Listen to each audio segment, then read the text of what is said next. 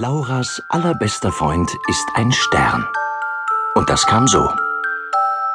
Eines Abends saß Laura im Schlafanzug am Fenster und sah hinaus über die nächtliche Stadt. Da entdeckte sie plötzlich eine Sternschnuppe. Sie fiel über die Dächer und landete direkt auf dem Gehweg vor Lauras Haus. Was da wohl passiert ist, dachte Laura.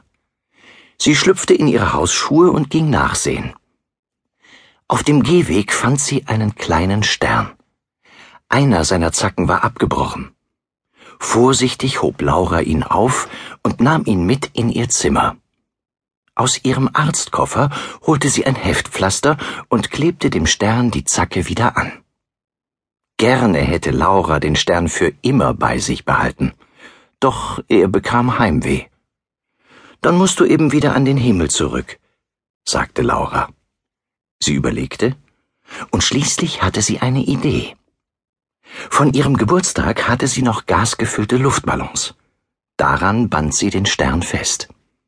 Gute Reise und besuch mich mal wieder, sagte Laura.